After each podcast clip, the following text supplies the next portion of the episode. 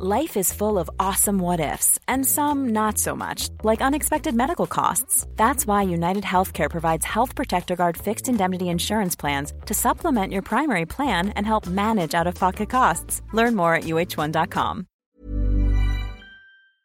Heraldo Radio, la H que sí suena y ahora también se escucha. Cada noche los expertos se reúnen para debatir, polemizar, desmenuzar a la noticia y a sus protagonistas en una mesa de opinión que saca chispas. Esto es El Heraldo, la silla rota por El Heraldo Radio. Iniciamos.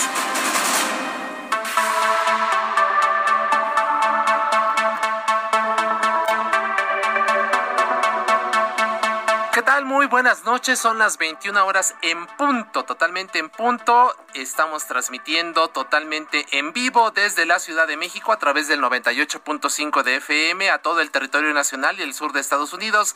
Gracias a la cadena nacional del Heraldo Radio. A nombre de Alfredo González, titular de este espacio, tiene el gusto de saludarles esta noche su servidor Isaías Robles, siempre con la buena y grata compañía de mi colega y amigo Jorge Ramos, director editorial de La Silla Rota. Jorge, ¿qué tal? Bienvenido, muy buenas noches. ¿Cómo estás? Muy bien, Isaías. Pues aquí estamos eh, ya arrancando en esta eh, mesa de opinión. Se va a poner buena. Así es. Pues, ¿por qué no entramos en materia y de una vez nos platicas de qué va esta mesa de análisis este, este miércoles 14 de julio?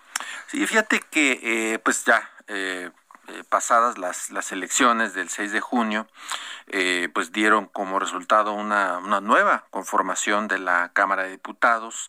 Y fíjate que en una maniobra inusual, eh, el presidente Andrés Manuel Observador eh, adelantó ¿no? Eh, adelantó los, los, el proceso sucesorio, ¿no? Que generalmente eh, se... Por el quinto año, ¿no? Sí, sí, Normalmente en el quinto año es cuando ya pues, empiezan a hablar de los tapados, los destapados.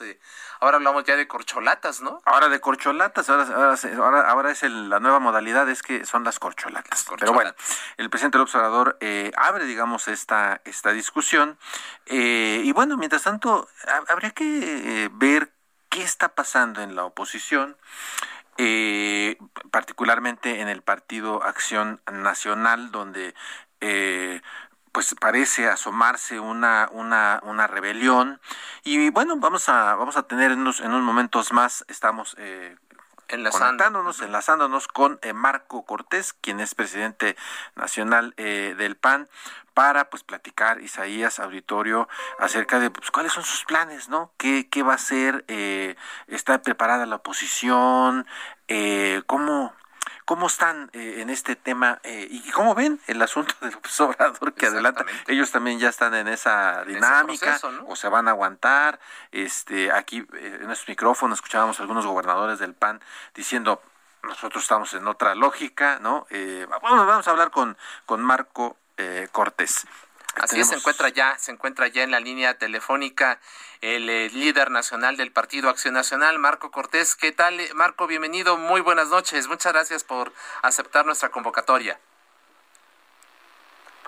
Marco Cortés. Hola, Marco. Vamos, tenemos ahí una, una cuestión técnica. En unos minutos más vamos a, a, restablecer la comunicación. Y pues sí, es interesante ver eh, cómo se va a preparar la oposición en esta segunda mitad del, del sexenio de Andrés Manuel López Obrador, aunque como ya lo estamos comentando, ¿no? Este, pues él ya, ya abrió la baraja, vamos, eh, pero hay temas importantes en el ámbito legislativo. Claro. Eh, esta elección del pasado 6 de junio, como tú bien lo apuntabas, Jorge, pues marcó un nuevo, una nueva geografía política del país. Vamos a ver cómo va a ser la relación ahora entre los gobiernos, que ahora un número mucho mayor, mayoritario de, de gobiernos estatales gobernados por, por, Morena frente a la oposición. Vamos a ver cómo va a ser esa relación, porque pues también ahí hay unas cuestiones interesantes, el debate del presupuesto. Así es, ¿no? Y, y, e iniciativas que está anunciando ya el observador. Pero bueno, ya tenemos en la línea a Marco Cortés. Marco, ¿cómo estás? Muy buenas noches. Buenas noches, Saías, Jorge, gusto saludarlos. Muchas gracias. Pues entramos en materia, si te parece Jorge, si te parece Marco, pues el presidente Andrés Manuel López Obrador ya anunció tres reformas constitucionales para la 65 legislatura de la Cámara de Diputados que inicia este primero de septiembre, Marco. Eh, una para fortalecer a CFE, otra para en materia electoral, una última para que la Guardia Nacional pase a la Sedena. Te preguntamos, Marco, ¿el PAN va a avalar estas reformas, le dará un cheque en blanco al presidente López Obrador. ¿Cómo ves cada una de ellas? A ver, se tendrá que analizar cada una de ellas, las deberán de presentar de manera formal para poder conocer su contenido. Todo aquello que sea para mejorar, para fortalecer las instituciones, los contrapesos, la democracia, adelante, para que no haya un monopolio energético, adelante, para apostar a las energías limpias, renovables, modernas, adelante. El problema es que vemos en el presidente una visión retrógrada, regresiva, y eso, si es lo que presenta, pues evidentemente no lo podemos acompañar, porque cuando nosotros convocamos a los mexicanos a ir a votar el 6 de junio, fue para ponerle un alto a la destrucción, al retroceso, y por ello es que nosotros decimos con claridad, estamos para construir, vamos a proponer soluciones, pero no vamos a permitir más destrucción ni más retroceso a México con varias iniciativas como las que se han venido presentando. Pero por lo pronto, por ejemplo, en, materia de, energética, lo que pues él sí pretende y ya lo anunció, pues es fortalecer a CFE para que tenga más del 50% del mercado, ¿no? Entonces, allí no van ustedes. Es que depende cómo sea. Si ese fortalecimiento es crear un monopolio, es cerrarle la entrada a las energías limpias y renovables, eso no es fortalecer, eso es debilitar al sector energético, eso es Pero, justamente lo que, estamos viendo, ¿no? directamente de la producción, pues que cada vez la vemos más deficiente. Entonces todo depende cómo lo fraseas. Si tú lo fraseas fortalecer y si realmente es fortalecer, claro que vamos a estar a favor, pero si se trata de concentrar y cerrarle la puerta a las energías limpias, renovables y que además son más baratas, pues por supuesto que no lo vamos a acompañar. Claro, aunque digo, creo que eh, ha dado muestras que, que, justamente no van en ese sentido. Eh, está el, proyecto de, de, la refinería de Dos Bocas, está eh, la adquisición todavía pendiente y con oposición de, la ley de, hidrocarburos, que incluso está allá en la corte, ¿no? Nada en México hay muchas cosas ahí, Estados Unidos, por cierto. Esa compra ha generado mucha polémica tanto de los expertos en México como allá en los Estados Unidos porque se habla de que se compró una empresa pues que ya estaba en quiebra y que aquí en México pues la adquirimos cuando nadie lo hubiera hecho o tratándose de una empresa pues productiva. Claro. En materia electoral, ¿tú ves necesario, Marco, una reforma con miras a la elección del, del 2024? ¿Es urgente, es necesaria una reforma al, que, que regule de otra manera, que incluso cambie la estructura del árbitro electoral del INE?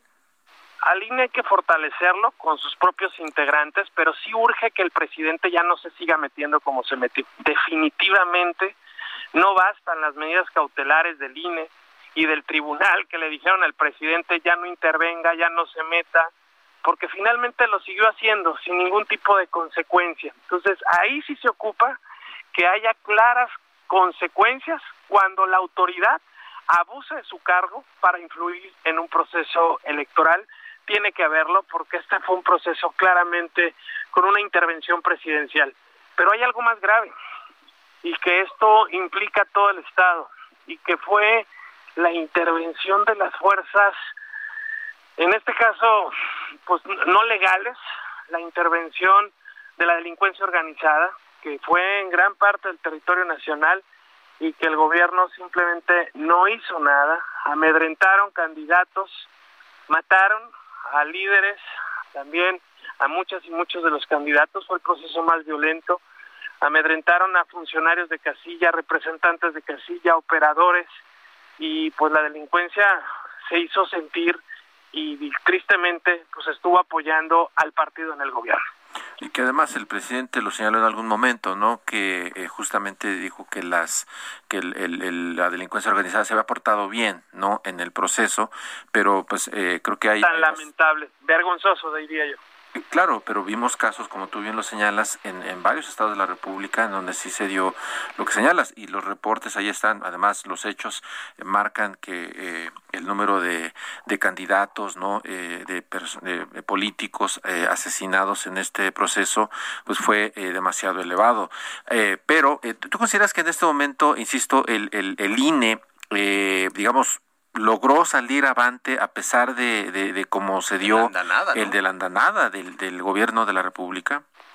El INE demostró profesionalismo, demostró la capacidad para poder enfrentar un proceso electoral complejo, instalando el 99% de las casillas. El problema no es el INE, el problema es la autoridad que interviene indebidamente en el proceso electoral, que usa los recursos públicos, una estructura territorial llamada siervos de la nación, operándole al partido del gobierno, y este último factor pues es de la delincuencia organizada en donde claramente operó para el partido Morena. Así es.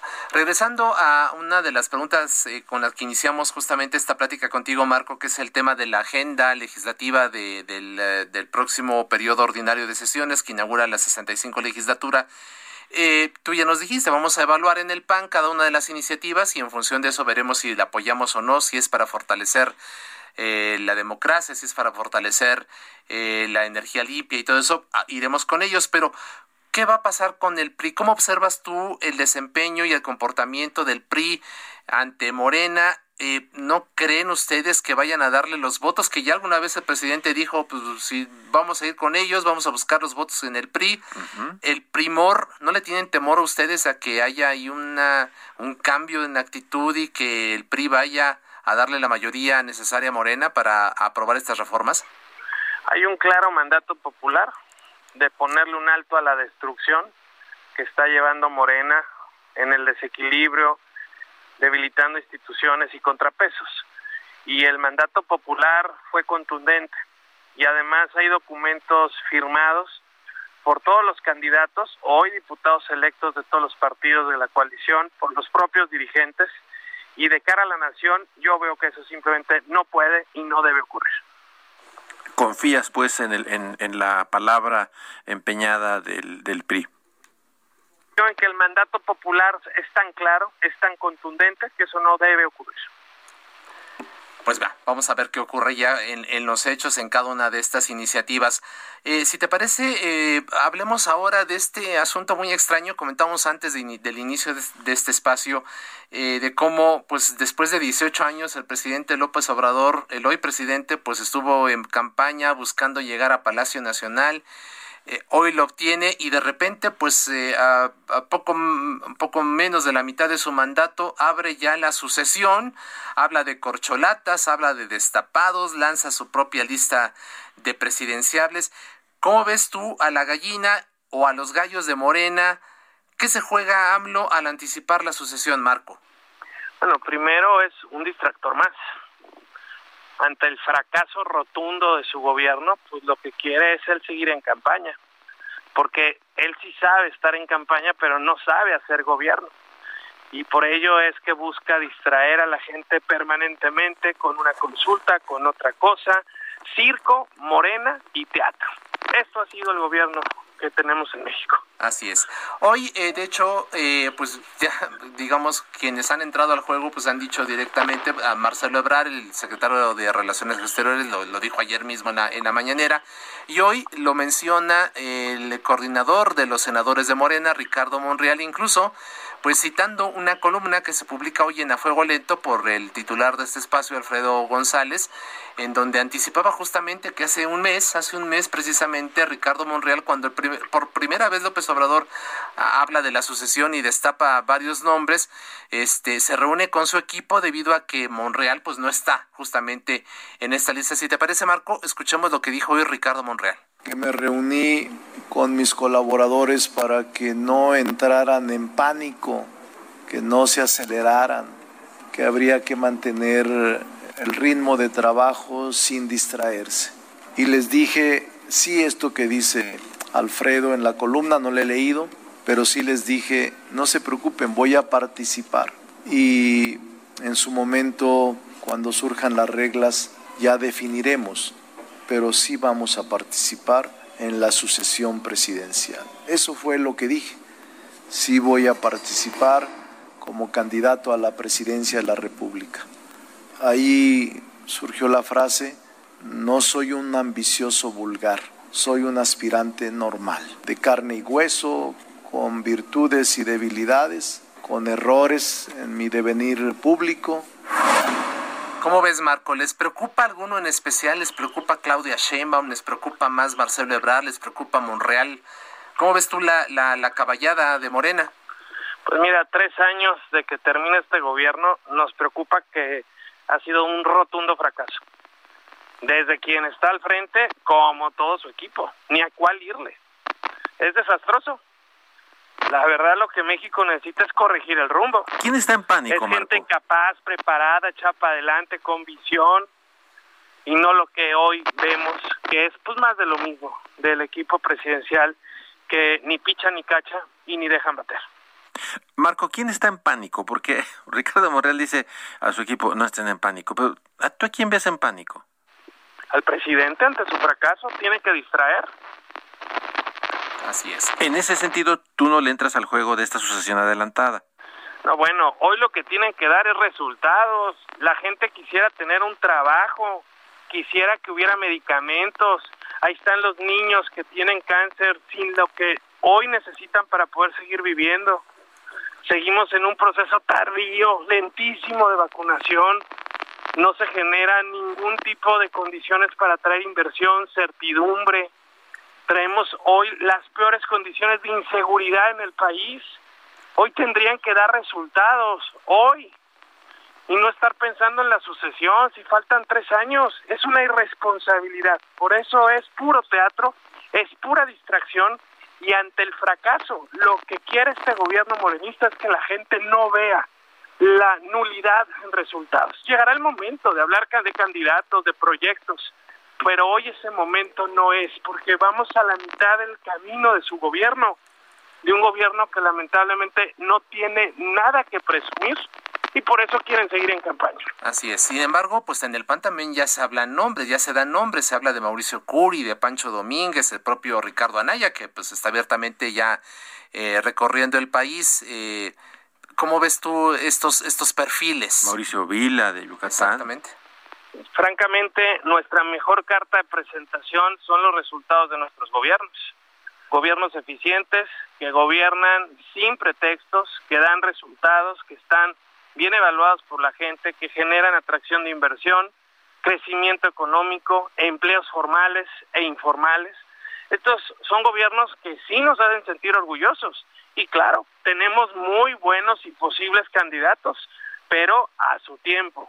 Hoy lo que tenemos que hacer nuestros gobiernos, trabajar, dar buenos resultados y llegar a la oportunidad en la que Acción Nacional defina quién será su abanderado, pero hoy nuestra exigencia es a que este gobierno nos dé ya algo, algún resultado concreto de qué presumir. Marco, fíjate que algo que ha llamado la atención es que eh, Andrés Manuel Observador eh, no se sienta con la oposición. ¿Tú crees que sería eh, pertinente que los convocara a, a, los, a, los, a los partidos de oposición, a los líderes de oposición, para dialogar y para ver qué se puede hacer por el país y por los problemas por los que atravesamos? ¿Tú te sentarías con él en, a, ver eh, qué, posibles soluciones eh, se le pueden dar al país? En toda democracia debe dialogar el gobierno con la oposición. Eso es necesario. Y en México no ha ocurrido en tres años de este gobierno morenista no han dialogado con los partidos opositores. Acción Nacional es la primera fuerza de oposición y no hemos tenido un solo diálogo con el presidente de la República. Y esto muestra esa actitud autoritaria, soberbia, sobrada, que no se deja ayudar. Lo que nosotros hemos puesto en la mesa es soluciones, es propuestas y ante cada ocurrencia hay una nueva idea pero lamentablemente sí, no se dejan escuchar, no se dejan ayudar, ni a su gabinete mismo, ni siquiera a los gobernadores, ni a los alcaldes, ni a los partidos de oposición.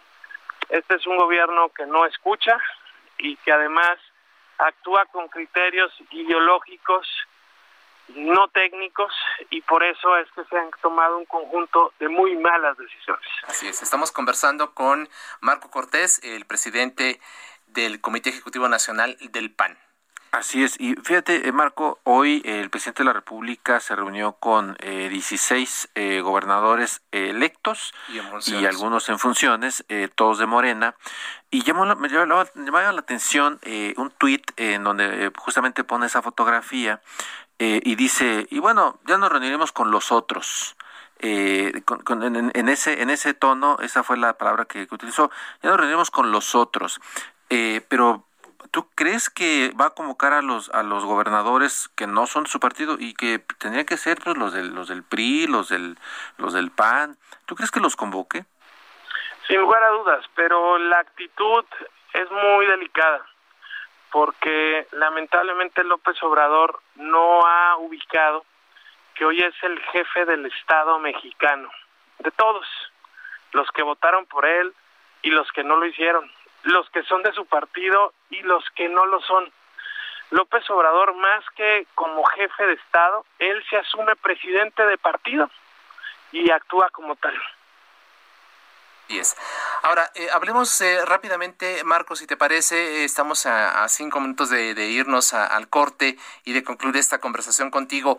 ¿Qué está pasando al interior del PAN? Después de las elecciones del 6 de junio también hay manifiestos, hay, hay grupos que urgen tu salida, este, y también están pidiendo pues que se revisen ahí quiénes sean los perfiles adecuados para, para coordinar al grupo parlamentario en, en San Lázaro. ¿Cómo está la casa? ¿Hay fuego interno? ¿Hay fuego amigo?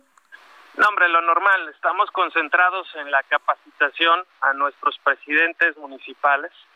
Tuvimos a más de 200 presidentes municipales la semana pasada, eh, presentándoles el plan de lo que nosotros hoy vemos como el mejor modelo de gobierno. Ahí estuvo con nosotros Mauricio Curi, gobernador electo de Querétaro, Maru, nuestra gobernadora electa de Chihuahua, y Mauricio Vila, gobernador en funciones en Yucatán. ¿Por qué ellos? Porque fueron alcaldes alcaldes exitosos que hoy están de gobernadores y que en su momento algunos de ellos fueron reelectos.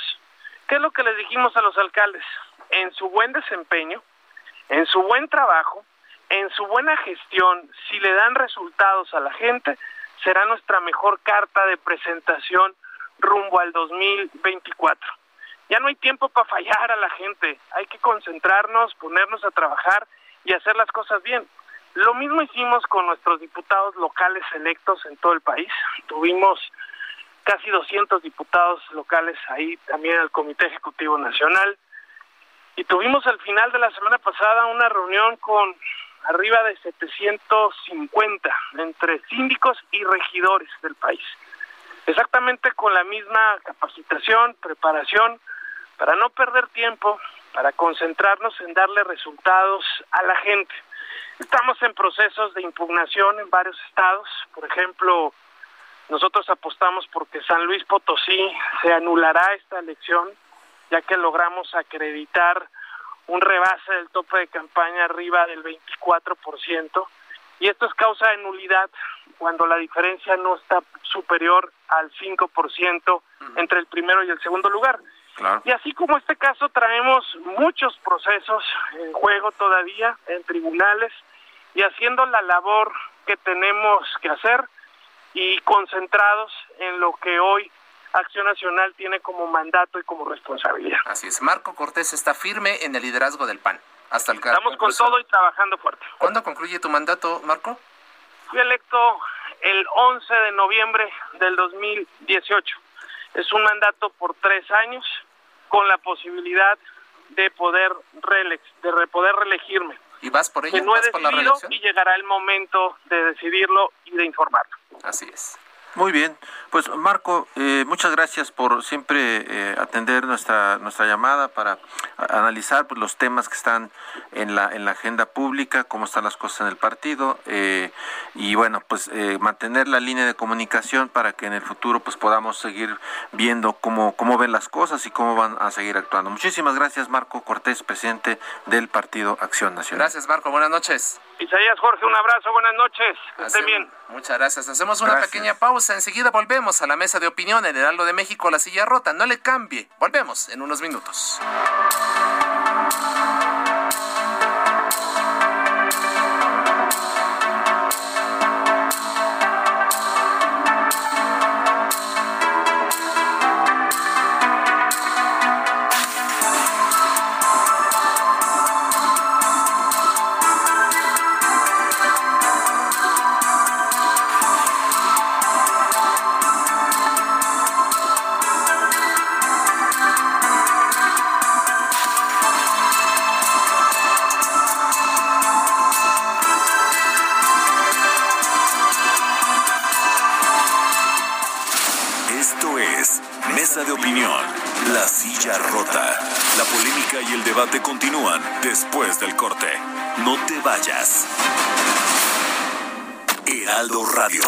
HCL se comparte, se ve y ahora también se escucha.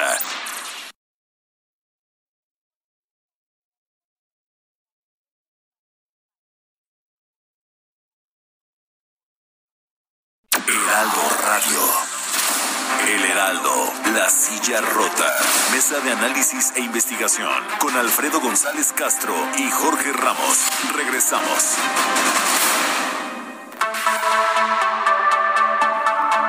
Son las 9 de la noche con 30 minutos de este miércoles 14 de julio del año 2021. Estamos aquí en la mesa de opinión, el Heraldo de México, la silla rota. Y pues le reiteramos que estamos transmitiendo totalmente en vivo por el 98.5 de su frecuencia modulada aquí desde el sur de la Ciudad de México. Llegamos a todo el territorio nacional y al sur de Estados Unidos gracias a la cadena de El Heraldo Radio. Jorge, continuamos en esta primera parte del programa. Conversamos con Marco Cortés, el líder nacional del PAN, una, una interesante plática sobre el tema de la agenda legislativa de la próxima Cámara de Diputados, sobre cómo ven estos destapes anticipados, la sucesión anticipada, sobre el fuego interno al interior del PAN. Eh, una buena plática que tuvimos en esta primera parte de, de nuestro programa con el líder nacional panista. Así es, Isaías. Buenas noches al auditorio de nueva cuenta.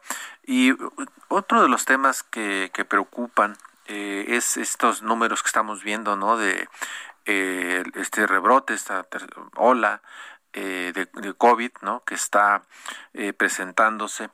Eh, lo hemos abordado en, en estos claro. micrófonos eh, de distintas eh, maneras, porque sí es muy preocupante, pero hay algo también que, que hay que estar eh, remachando y es este tema de el miedo, la, la preocupación, el estrés, eh, que esto eh, deriva ¿no? en, en, las personas en el contexto de la pandemia de COVID. Y bueno, pues eh, creo que es, es, importante que hablemos con, con expertos, que, que, nos digan qué está pasando, cómo lo están viendo, quiénes son los más afectados y sobre todo qué puede hacer la gente, ¿no? Así que no tenga es. miedo a que si tiene algún eh, eh, problema eh, de, de, índole mental derivado de esta, de esta pandemia, que se atienda. Así es, y es que bueno, pues esto vino a trastocar, ¿no? La pandemia vino a trastocar nuestras vidas, vino a cambiar, en primera nos, nos puso en un distanciamiento, ¿no? Un distanciamiento físico, hacer home office, eh, hay mucha gente en el desempleo, el, el, tema de tratar de educar a los niños desde la casa, eh, la falta de contacto físico, ¿no? Con los seres queridos, con los amigos, en fin, toda esta situación pues se vuelve en, de repente en un caldo de cultivo para pues dañar la, la salud mental de, de, cualquiera de las personas y como tú bien lo comentas, eh, Jorge, pues para convocar, para hablar justamente de, de, estos asuntos, se encuentran ya en la línea telefónica Claudia Amador, ella es coordinadora de atención a jóvenes de la Pastoral Juvenil de la Arquidiócesis de México. Claudia, ¿qué tal? Bienvenida, buenas noches. Buenas noches.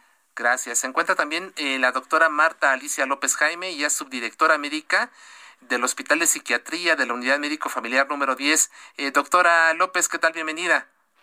Buenas noches, un gusto. Muchas gracias. Y también se puede entrar con nosotros el psicoanalista Gabriel Zamora. ¿Qué tal, eh, Gabriel? Buenas noches. Hola, ¿qué tal? Muy buenas noches. Pues muchísimas gracias a los tres. Y bueno, quisiéramos empezar eh, preguntándoles eh, eh, a Claudia Amador, eh, iniciar con ella. Ella es coordinadora de atención a jóvenes de la Pastoral Juvenil de la Arquidiócesis de México. Eh, ¿Qué impactos está viendo Claudia? Eh, derivado de la pandemia en la en la salud mental eh, de las personas. Entendemos que el, el, foco principal que usted atiende es con jóvenes. ¿Cómo lo está viendo? Este, bueno, déjame decirle que no es el foco principal, no solo atiendo a jóvenes, eh, somos, eh, apoyamos a la pastoral juvenil, pero atendemos de todo. Y sí, efectivamente los jóvenes están viviendo una situación muy complicada porque han dejado, han perdido sus espacios de socialización, el espacio para compartir con sus iguales y bueno, pues eh, están en situaciones de mucha ansiedad al estar confinados en sus casas, el, la convivencia con los padres no necesariamente es, es buena, eh, los papás también están estresados porque están haciendo home office, porque están haciendo la, un poco de maestros también de los niños más pequeños que se conectan a la red para tomar clases. Entonces, en general, el ambiente pues es diferente a lo habitual en todas las casas. Y, y los jóvenes, pues parte de la función que tiene la escuela es la socialización. Y en este momento, pues todo es en línea, ¿no? Y eso genera mucha ansiedad en, en los jóvenes, amén de que muchos de ellos están viviendo situaciones de duelo dentro de sus familias. Claro. claro. Doctora Marta Alicia López Jaime, subdirectora médica del Hospital de Psiquiatría, ¿qué eh, impactos eh, son los que ha observado usted en la salud mental de los mexicanos a raíz justamente del confinamiento y la pandemia? Pues miren, eh, a lo largo ya casi de un año y medio que llevamos en esta pandemia, hemos tenido expresiones importantes en todos los grupos de edad, desde trastornos de ansiedad, trastornos de pánico, eh, ha aumentado considerablemente el trastorno de estrés postraumático, eh, episodios depresivos, eh, eh, episodios depresivos con síntomas psicóticos y como bien mencionaban hace un momento, la parte del duelo es como nuestro pan de cada día. Y todos estos trastornos se han visto en todos los, grupos de edad, desde los de la tercera edad, niños, adolescentes, adultos en, en etapa productiva, se, ha visto en todo. Así es. Claro. Eh, Gabriel Zamora, psicoanalista, desde su perspectiva, eh, ¿cuál es la valoración que hace en, un inicio sobre los impactos que se está teniendo en la salud mental de las personas eh, el tema de la pandemia? Y, ya lo decía la doctora Marta Alicia López, llevamos año y medio. ¿Cómo estamos a estas alturas? Ah, coincido en algunas palabras que sobresalen dentro de la práctica clínica hoy en día, justo a un año y medio. Temor, ansiedad, depresión y estrés. Colocaría estrés como la primera palabra que hace que la gente que no está familiarizada con el lenguaje de salud mental se acerquen a, un profesional. Eh, el estrés es algo cotidiano en, en la vida, nos ayuda a lidiar con determinadas situaciones, pero en el entorno pandémico se empezaron a suscitar situaciones no normales, que tiene que ver con que las personas empezaron a perder la capacidad de lidiar con su día a día.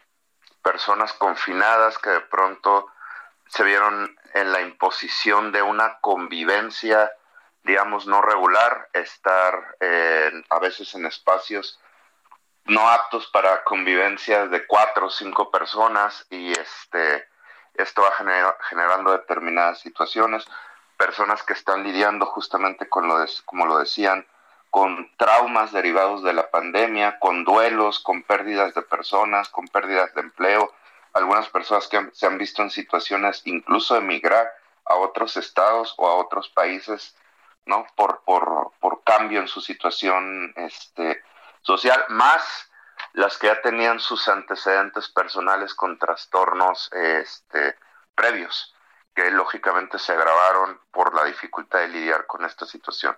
Así es. ¿Qué tan fácil, les preguntaría a los tres, ha sido eh, de repente pues eh, atender algunos de estos casos, de estos trastornos que ustedes ya nos describieron como el estrés, cuando uno de los requisitos básicos que nos han impuesto y que nos ha impuesto el tema de la pandemia ha sido el distanciamiento, ¿no? ¿Cómo han, ustedes eventualmente atendido estos, estos casos clínicos? Eh, iniciamos con la doctora Marta Alicia López Jaime. platícanos su experiencia ¿Cómo ha sido eh, poder ayudar a la gente eh, en un contexto como el actual? Pues miren, afortunadamente esta, esta pandemia nos ha dado oportunidad de innovar y al menos en el instituto desde el año pasado tenemos una eh, línea para orientación médica que nunca se había visto y que todavía hasta la fecha sigue funcionando que funciona de 8 de la mañana a 8 de la noche, en la cual cualquier derecho derechohabiente nos puede marcar y está un equipo de psicólogos al pendiente. Eh, si bien no podemos dar las consultas en línea, pero nunca hemos dejado de dar consulta en las unidades hospitalarias psiquiátricas. Está en un plan el poderlo hacer en línea, pero eh, vamos, vamos trabajando poco a poco. Pero eh, estamos innovando en el instituto para darle la mayor seguridad y confianza a los derechohabientes. ¿Tienes una idea? No sé si tenga la cifra a la mano, pero como cuántos casos han atendido bajo esta modalidad de doctora López ¿Qué porcentaje de aumento? Ajá, así es. El porcentaje aproximadamente, tenemos al día aproximadamente unas eh, 50 llamadas, ¿ok? Eh, entonces, de lo que va del año pasado a esta, yo creo que hemos recibido alrededor como de unas 10.000 a 15.000 llamadas. Y, y, en comparación con, con periodos anteriores, como ¿cuánto es el incremento más o menos?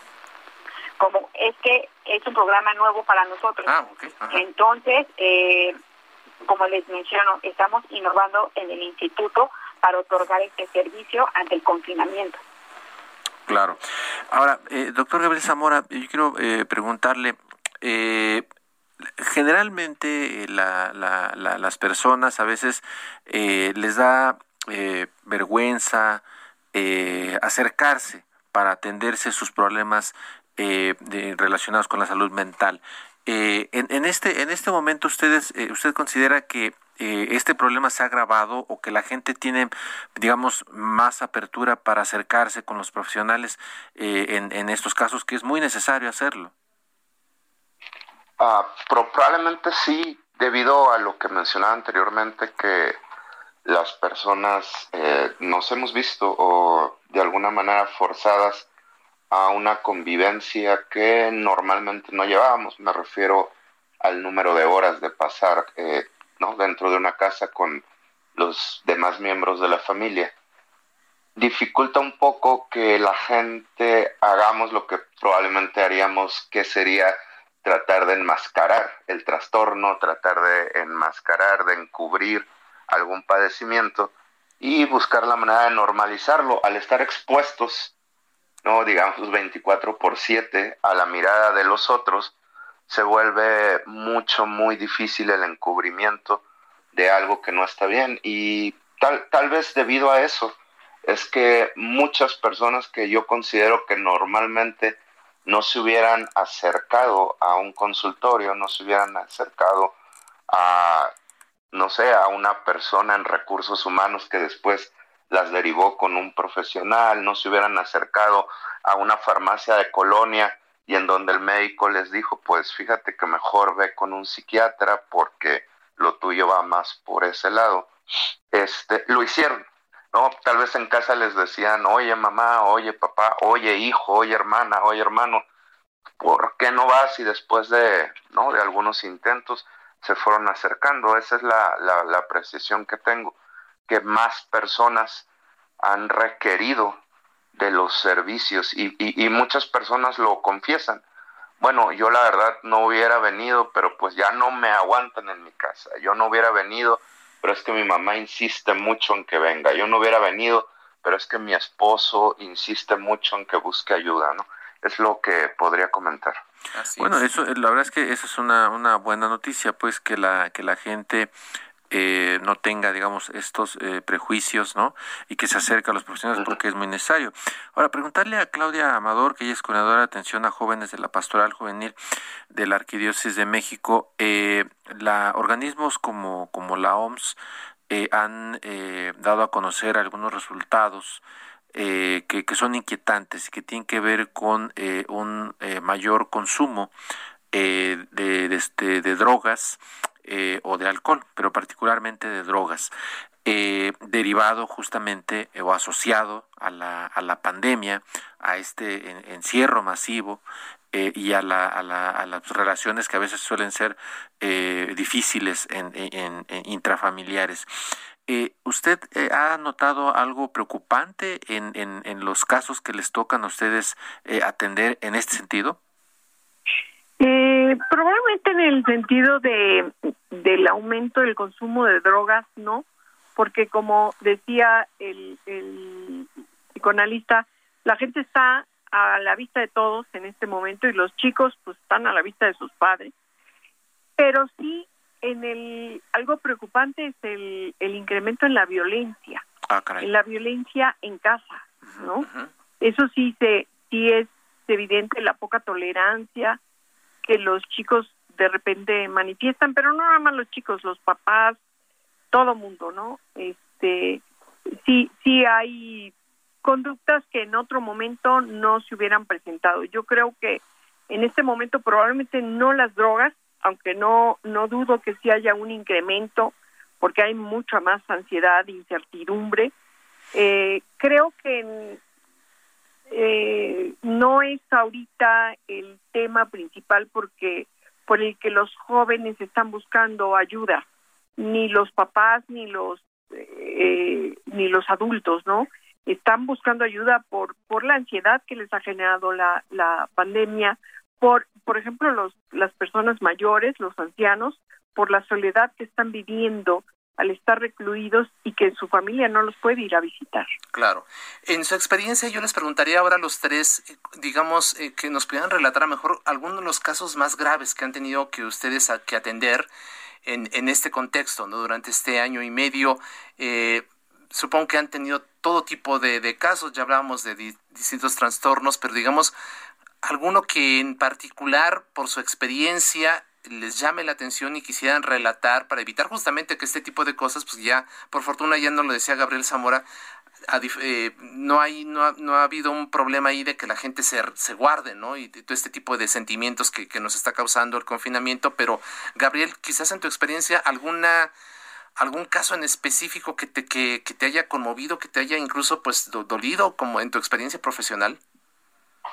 Bueno, eh, no no es uno. En podría hablar de, de varios casos y tienen que ver con la pérdida de personas cercanas, ¿no? Eh, finalmente el, el, proceso de eh, que tuvimos para asimilar el, el, la, la, pandemia, para asimilar este, esta nueva normalidad, como se le llamó eh, hace tiempo, hizo que muchas personas pasaran por la negación de esta realidad y muchas personas no se cuidaron y muchas personas, digamos que pues pensaban que no pasaba nada, fueron irresponsables, se contagiaron y perdieron la vida y entonces las, las personas que están alrededor de ellos tuvieron que lidiar con eh, de pronto cosas tan espantosas como la pérdida de uno, dos, tres familiares y de maneras consecutivas, cuando no tenían tiempo de procesar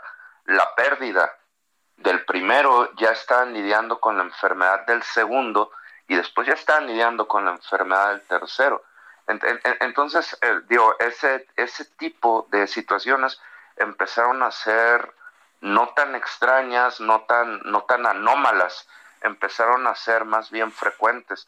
Y, en ese punto es, este, pues es muy delicado. El, yo hablaba hace un momento en una intervención que generan hasta situaciones ya traumáticas, ¿no? Situaciones con heridas muy difíciles de, de, superar, como, como de sanar como un duelo normal. Por una parte, también es muy angustiante las personas que enfrentaron las pérdidas eh, de trabajo, porque, por ejemplo, hay personas que de pronto tienen, tienen toda la intención de hacer un afrontamiento a, a, sus problemas mentales con una atención profesional, con, una, con un tratamiento médico, y la pérdida de un empleo dificulta terriblemente esta situación.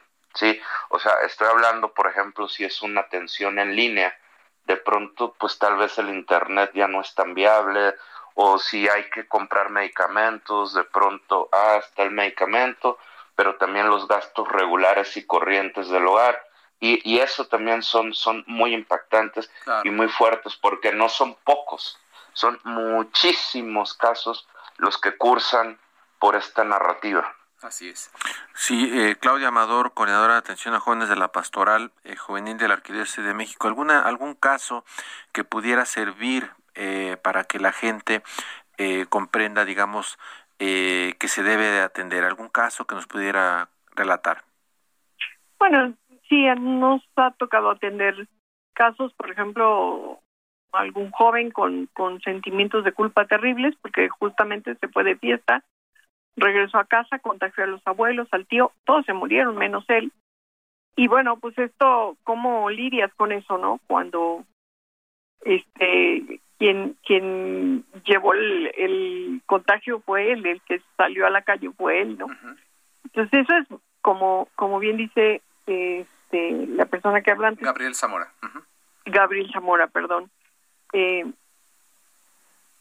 y al inicio se, se le dio poca importancia, hubo gran negación. Y sin embargo, no nada más al inicio, ¿no? Yo ahorita tengo tres pacientes jóvenes con COVID, porque bueno, pues ya estábamos en semáforo verde, ¿no?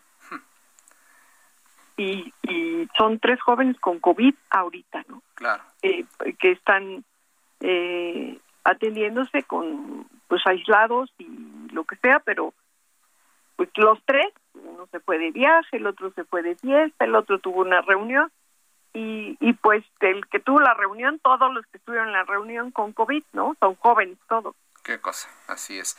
Doctora Marta Alicia López Jaime, eh, subdirectora médica del Hospital de Psiquiatría, eh, eh, ¿algún caso que usted quisiera compartir por su importancia, por su relevancia? ¿Qué tantas historias tenemos? Eh, por ejemplo, hay casos que se me quedan muy grabados de aquellas familias que se fueron completas y que los que sobrevivían tenían que eh, tenían que eh, aguantar la pérdida de sus otros familiares sin que ellos supieran hasta que salían del hospital, ¿no? Y de saberse solos. Eh, estas ideas de culpa o esta responsabilidad que tenían por ser los primeros en haber contagiado a la familia. Y hablamos de familias no de cinco integrantes, sino a veces hasta ocho integrantes que en un mes se iban por completo, ¿no? Y toda esta responsabilidad que tenían que asumir estos pacientes que eran el paciente cero. Eh, algo pasó hace unas semanas que me que a mí me llamó mucho la atención cuando se pasó eh, al semáforo verde eh, hubo como una racha muy extraña de casos y casos y casos de adolescentes eh, con intentos suicidas, con eh, autoagresiones, pero pareciera que el semáforo verde como que los eh, como que los liberó. Así es, una situación ahí muy... Eh, estamos a, punto de, de, concluir. Yo quisiera eh, rogarles en un esfuerzo de, de síntesis para, para concluir sus participaciones. Eh, ¿Qué recomendación harían ante esta situación? Ya, ya analizamos el fenómeno, ya vimos todas las consecuencias, los tipos de trastornos que, que, que, que se han presentado y que está afectando a toda la población. ¿Cómo ayudar? ¿Qué recomendarían ustedes en una frase ante esta situación? Claudia Amador, coordinadora de atención a jóvenes de la Pastoral Juvenil de la Arquidiócesis. Eh, buscar ayuda, buscar ayuda en las diferentes instancias que hay. Eh, creo que esa es la, la mejor opción, hablar y que la línea de atenciones justamente da la oportunidad de que la gente hable. Claro. Doctora Marta Alicia López Jaime, subdirectora médica del Hospital de Psiquiatría de la Unidad Médica Familiar 10 del Instituto Mexicano del Seguro Social, ¿qué recomendación haría al, al auditorio que nos está escuchando? Que si, que si cualquiera de ustedes se siente mal en las emociones, se siente irritable, se siente triste, no lo deje pasar, que vaya a, a solicitar atención médica, porque es algo que puede ir creciendo. Así okay. es. Gabriel Zamora, psicoanalista, una, en una frase, una recomendación al público. Claro, para no repetir lo de la doctora Marta Alicia y lo de Claudia Amador, entonces si usted aún no tiene ningún padecimiento, si usted se, se encuentra bien, entonces prevenga, tenga un estilo de vida saludable, tenga rutinas, coma bien, tenga buen sueño, haga ejercicio, hable con personas, tenga espacios de distracción, eh, mantenga su cerebro lo más relajado y lo más saludable que pueda. Después, no, no es, es una vez que se, que se sienta mal, que se enferme, ya es más complicado. Mejor evite llegar a ese punto. Así es. Pues muchísimas gracias a los tres expertos por eh, compartir todas sus opiniones con, con, nuestro público. Gracias a Claudia Amador, coordinadora de atención a jóvenes de la Pastoral Juvenil de la Arquidiócesis. Muchísimas gracias a la doctora Marta Alicia López Jaime, subdirectora médica del Hospital de Psiquiatría de la Unidad Médica Familiar 10 del IMSS y a Gabriel Zamora, psicoanalista. Muchísimas gracias por estar con nosotros esta noche. Buenas noches. Gracias Muchas gracias. Gracias, buenas noches y pues nos vamos. Así es, eh, muchas gracias a quienes hicieron posible este esfuerzo. Ángel Arellano en la producción, Emanuel Bárcenas en los controles técnicos, Gustavo Martínez en ingeniería. Los esperamos el próximo miércoles aquí a las 9 de la noche a nombre de Alfredo González, titular de este espacio. Y también le pedimos que nos acompañe el próximo martes en la mesa de opinión a fuego lento, porque si sirve yo me lo pongo, use cubrebocas. Use cubrebocas, no se les olvide ser felices. Buenas noches, nos vemos, nos escuchamos.